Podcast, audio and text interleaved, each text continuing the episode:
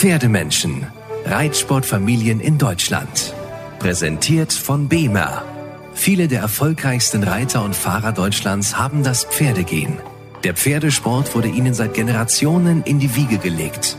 Wir treffen sie für euch und berichten über ihren Alltag und das ganz besondere Leben als Reitsportfamilie. Traum oder manchmal auch Albtraum? Dreht sich wirklich alles um Pferde? Und was ist ihr Erfolgsrezept? Wir erhalten einmalige Einblicke in das Leben dieser Pferdemenschen. Hallo Ina. Hallo Lynn. Willkommen zu einer, na, sagen wir, besonderen Folge unseres Podcasts. Ja, verrückte Zeiten. Also nicht, dass Corona schon reichen würde, jetzt auch noch Herpes und das erschwert uns so einiges. Auf jeden Fall. Wir müssen, sagen es gleich vor, vorweg, euch leider enttäuschen. Wir haben diese Woche keinen Podcast äh, für euch mit einer Familie oder über einen Stempelhengst. Ähm, aber dafür über uns und mit uns. Genau, also wir ähm, nehmen da Rücksicht drauf und ähm, wollten auf keinen Fall auf irgendwelche Höfe fahren, weil wir selber ja auch immer im Stall unterwegs sind und ähm, gerade dann, wenn wir sagen, wir porträtieren Familien, die auch züchten, wo Stuten sind, äh, es ist einfach gerade ein Risiko und, ähm, und selbst wenn es äh, irreal erscheint, weil viele sagen, ja, der ganze Wahnsinn, aber es ist tatsächlich ja eine ganz blöde Virusgeschichte und wir haben ja durch Corona auch sehr viel dazugelernt, ne, wie man das Ganze vermeiden ja. und verhindern kann. Und ähm, von daher, also äh, würde ich es auf keinen Fall riskieren. Es recht nicht da, wo Stuten stehen, die bald abfohlen. Ja.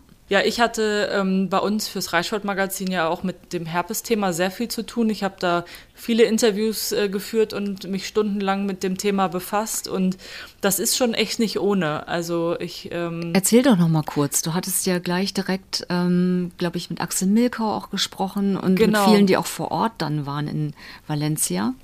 Genau, ich hatte ähm, mit Axel Milkau gesprochen und mit Hilmar Meyer, der ja selber vor Ort gewesen ist und der da auch wirklich ähm, schlimme Anschuldigungen ähm, oder auch Vorwürfe dem Turnierveranstalter gegenüber geäußert hat, weil da wirklich ähm, hat man das Gefühl, dass da aus Corona nichts gelernt wurde. Das wurde so die Aussage von Hilmar Meyer, wahnsinnig lange klein gehalten und auch ähm, als es dann aufgedeckt war, woran es lag, also dass es eben diese Herpesinfektion ist, ähm, wurde von seitens des Veranstalters wohl ziemlich wenig für die Pferde getan. Und ähm, ja, das war also wirklich interessant und spannend und äh, gleichzeitig auch wirklich schlimm. Ich habe dann auch Fotos und Videos geschickt bekommen, die wir letztlich gar nicht veröffentlicht haben, ähm, einfach auch um die Besitzer dieser Pferde zu schonen. Das war einfach nicht schön anzusehen. Ja, man kann sagen, diesen, diesen Todeskampf ähm, der Pferde da in einem Video, Video zu sehen. Also es war ähm, für mich auch eine m, hm, ziemlich belastende Zeit. Also es hat mich äh, schon ähm, auch nachts noch beschäftigt, diese. Ja, Albtraum. Ähm, also. Ja, also wirklich, das ähm, ist nicht für mich kaum vor, äh, vorstellbar, wie das für die Leute vor Ort gewesen sein muss. Ja, die Fragen, die natürlich gleich aufkamen, als das Thema so hochkochte, Gott, sind die denn alle nicht geimpft? Aber ähm, mhm. als dann mal erklärt wurde, dass es natürlich an dieser schnellen Mutation lag, dass eben äh, dieses mhm. Virus äh, bei dieser großen Veranstaltung rasend schnell innerhalb kürzester Zeit dadurch ja quasi die einzelnen Herdentiere durch die Wirte durchmutiert mhm. ist und dann eben in dieser ähm, tödlichen Variante trotz Impfung endete. Das ja. hat, glaube ich, allen echt Respekt eingeflößt. Ne? Und ja, und auch die Situation, ähm, Herpes, diesen Herpesausbruch auf so einem Turniergelände zu haben, wo Pferde aus so vielen verschiedenen Stellen sind und man hat seine Pferde eben nicht bei sich zu Hause und nicht seinen heimischen Tierarzt, dem man vertraut. Und ähm, ich glaube, das macht so eine Situation einfach noch emotionaler und noch ähm, aufreibender für die Pferde und auch für die Besitzer. Und ähm, ja, also ist, glaube ich, echt nicht zu unterschätzen, was da passiert ist. Welche Auswirkungen hatte das Ganze denn jetzt für dich zum Beispiel ähm, in deinem Stall, da wo du immer reitest? Ja, also bei uns im Stall wurde auch so eine ja, wie eine Art Ausgangssperre für die Pferde verhängt. Also ähm, das ist bei uns ein ganz normaler Pensionsstall mit 50 Pferden, mhm. von Ponys bis Großpferden, Stuten, Wallachen, alles dabei. Und äh, wir äh, durften dann nicht zu Lehrgängen fahren oder auch nicht zum Unterricht oder Training generell in andere Ställe. Ähm, das wurde also strikt untersagt. Ja. Und äh, wenn man also es wurde freigestellt zu fahren, dann durfte man aber nicht zurückkommen. Okay. Oder für eine gewisse Zeit nicht zurückkommen das ist zumindest. Konsequent. Nee, bei uns auch ähnlich, also äh, Lockdown im Stall und ähm, alle mussten unaufgefordert ihre Pferdepässe zeigen. Und das wurde auch kontrolliert mhm. und wenn dann irgendwo eine Impfung überfällig war oder zum Beispiel, ich habe in einem Stall äh, ein Pferd stehen, der gerade aus der Hengstaufzucht kam. Also der ist zwei oder wurde dann ja drei im Januar. Und mhm. ähm, der wurde dort in der Aufzucht nicht gegen Her Herpes geimpft. Und ich hatte das aber vorsorglich schon gemacht im Januar. Und dann fehlte eben noch diese Boosterimpfung, also die zweite drei Wochen später. Und mhm. äh, das fiel dann natürlich auch direkt auf. Ne? Also dann kam auch der Tierarzt einen Tag und hat dann alle Pferde direkt durchgeimpft, wo noch irgendwas offen war oder die nicht geimpft waren. Und ähm, Gott sei Dank in dem Stall war es sowieso schon, wir hatten ja vor, wie lange ist es ja, ungefähr vier Jahren ja schon mal ein Herpesausbruch oben in Norddeutschland. Und mhm. ähm, da wurden auch schon grundsätzlich alle Pässe kontrolliert. Also der Stallbetreiber ist da ganz, ganz äh, doll hinterher und da steht auch eigentlich kein Pferd, das nicht geimpft ist. Das finde ich auch ganz beruhigend. Und trotzdem ähm, weiß man eben nicht mit dieser Mutation, ne, welche Auswirkungen das gehabt hätte. Also daher auch dort Lockdown. Und ähm, jetzt gilt es so, also nachdem dann die ersten vier Wochen erstmal alles zu war, dass man wieder hinkommen kann, aber eben tatsächlich auch seinen Pferdepass vorzeigen muss und ähm, aber auf, in diesem Stall stehen auch keine tragenden Stuten. Das ist sicherlich auch nochmal ein mhm. Unterschied. Von daher, ähm, wie gesagt, haben wir uns zurückgehalten, erstmal auch mit dem Bereisen der Höfe, auch wenn wir uns woanders hätten treffen können. Aber äh, man will es einfach nicht riskieren und es ist ja auch unnötig in dem Moment. Dann warten wir lieber alle ab, bis sich das ein bisschen beruhigt hat und es wieder eingedämmt ist. Und jetzt Promotipp. Diese Folge wurde auch mit Unterstützung von BEMA produziert. BEMA, ihr kennt es ja sicherlich alle, wenn ihr auf Turnieren unterwegs seid oder auch wenn ihr mal Pferdefernsehen guckt. An den Banden steht es da ganz oft.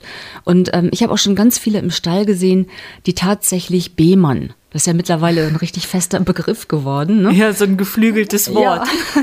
Und ich habe mich gefragt, was machen die denn da? Da liegt jetzt so eine Decke auf dem Pferd und das Pferd steht da und die Unterlippe hängt runter und es sabert so ein bisschen. Aber ich glaube, dafür ist es natürlich auch da, denn diese Bema-Decken und auch die Gamaschen sorgen für eine Verbesserung der Mikrozirkulation in den Gefäßen und sie fördern die Regeneration und auch die Entspannung und sie erhöhen auch dadurch die Leistungsfähigkeit des Pferdes und es dient auch der Prävention zur Infektabwehr und unterstützt das Immunsystem. Also das kann richtig was. Ja, ich habe das selbst mal erlebt. Wir hatten äh, vom Reitsportmagazin einen Stand bei den Löwen Classics und nebendran war direkt ein BEMA-Stand. Und da hatten die zusätzlich zu diesem Horse-Set auch die Humanprodukte. Ah. Es gibt ja auch für Menschen ähm, so eine Matte und die äh, Reiter kamen dann in den Pausen zwischen den Prüfungen und haben sich auf diese Matte gelegt, um sich nochmal ein bisschen ja, zu regenerieren, vorzubereiten und äh, ja, das ist auch ganz spannend. Also es ist ein anderes Produkt, also man darf sich nicht einfach auf die Pferdedecke drauflegen und hat dann den Effekt. Das sind unterschiedliche Intensitäten. Ähm, aber ja, also die Reiter scheinen das nicht nur für ihre Pferde zu schätzen, sondern auch für sich selber ganz gerne zu nutzen. Ja, das stimmt. Ich habe es von vielen auch gehört, dass die das Humanprodukt im Bett zum Beispiel liegen haben. Ne? Also ja, total genau. chillig. Aber dieses Bema Horset, das besteht ja aus einer Decke und zwei Gamaschen, die man entweder vorne oder auch hinten oder auch gern diagonal anbringen kann. Es gibt drei Programme mit unterschiedlichen Zeitstufen und eben auch diesen unterschiedlichen Intensitäten. Und ich habe das tatsächlich mal erlebt bei einem Pferd. Das war eine ältere Stute, die ist ihr Leben lang auch im Hochleistungssport gelaufen und ähm, die war so ein bisschen abgemagert und ja einfach ein bisschen ja schlaff und die hat sich dadurch richtig gut erholt. Die war maximal maximal entspannt, ja, stand auf der Stallgasse und man merkte richtig, wie sie es genossen hatte. Und oh, ich dachte auch, das will ich auch.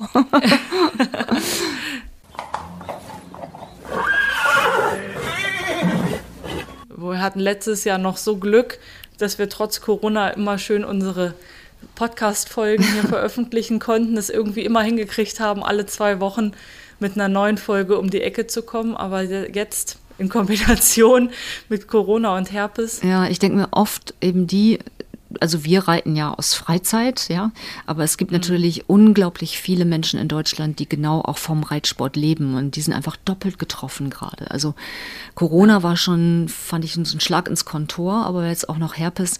Ähm, die Turniere sind ausgefallen. Man konnte ja auch nicht, ich sag mal, die Menschen, die mit Pferden handeln, ja, von A nach B fahren. Ja. Klar, es geht auch viel über Video, aber ich glaube, die guten Leute oder jeder echte Pferdemensch guckt sich ein Pferd persönlich an und ähm, äh, ja, lernt einfach viel ja. mehr oder, oder schätzt dann ein, ob er ein Pferd kaufen will oder nicht, wenn er es einfach direkt sieht und nicht über, über Video. Und mhm. ähm, all das sind ja auch so Punkte, der ganze Reitunterricht. Ne? Da gab es ja eh schon Probleme durch Corona und jetzt auch das noch. Also ja. da kann man wirklich nur hoffen, dass es schnell vorbeigeht und dass alle gesund bleiben dabei und dass sich da auch diese Pferdebranche ähm, schnell von erholt. Also, weil gerade ja. hängt ja so viel dran. Ja, ich bin auch wirklich mal gespannt, was das für Auswirkungen noch haben wird, weil jetzt in diesem äh, und letzten Jahr so, wenn so wenig Turniere stattfinden und auch gerade für die jungen Pferde, also junge Pferde, die dann komplett turnierunerfahren sind, die werden wahrscheinlich auch schwerer zu vermarkten sein. Ja, obwohl das, glaube ich, alle wissen. Ich meine, diese Regeln gelten ja für alle und wie man immer so schön sagt, brauchen ja eine Schleife an den Kopf. Ja, ähm, das äh, werden die halt jetzt zwei Jahre lang wahrscheinlich nicht haben und jeder versteht es auch und ähm, vielleicht ist es auch ganz gut, dass man einfach dann die Pferde nicht nach Turnierleistung beurteilt oder den Wert eines Pferdes, sondern wirklich den Ausbildungsstand und die Qualität des Pferdes so einschätzt. Und ähm, die Turniere mhm. werden ja hoffentlich früh genug wieder losgehen, aber es ist ja auch immer nur so ein Abbild und eine Momentaufnahme. Und von daher ähm, hoffe ich zumindest auch für alle, dass das jetzt nicht ein Grund ist, warum ein Pferd weniger im Preis wert ist. Oder klar, weil das eben ja für alle gilt. Also all, alle haben keine Platzierungen in diesem Jahr und das ist ja auch dann zumindest gleiches Niveau. Ja, das stimmt. Und ein paar Turniere ja. haben ja stattgefunden. Ne? Das ist ja zumindest auch ja. ganz gut. Ja. Ja, ich bin mal gespannt, äh, wenn jetzt äh, dieses. Äh, ich bin mal gespannt, jetzt soll ja ähm, Ende des Monats das erste internationale Turnier in Lumülen stattfinden. Mhm. Ähm, wie sich das gestalten wird. Also da werden wir auf jeden Fall auch ein Auge raufwerfen. Ja, du, vielleicht hat Corona da wirklich uns alle mehr sensibilisiert. Ne? Also für so Hygienemaßnahmen. Wahrscheinlich hätte man früher gesagt, wenn sowas passiert wäre, Gott, sind die hysterisch und übertreiben ja komplett. Aber weil wir hm. gesehen haben, wie sich dieses Virus, dieses super aggressive Virus so heftig verbreitet, so schnell verbreitet, wie es schnell mutiert, ähm, mhm. dass auch genau das natürlich ähm, ein Problem ist. Also und andersrum wir daraus gelernt haben, was wichtig ist, was hilft und eben auch dann hoffentlich das Verständnis erhöht, ähm, dass auch Hygienemaßnahmen und Vorschriften auf Turnieren kontrolliert werden stärker. Ja. Na gut, wollen wir noch kurz mal erzählen, wie es ein bisschen weitergeht? Sehr gerne. Es gibt Licht am Ende des Tunnels. Wir haben schon wieder Termine. Ja, stimmt, genau. Wir fahren in äh, zwei Wochen haben wir eine ganz, ganz spannende Familie, die wir porträtieren. Und ähm, Lynn, ich finde, wir sollten auch mal wieder eine Stempelhengst-Folge machen, oder? Auf jeden Fall.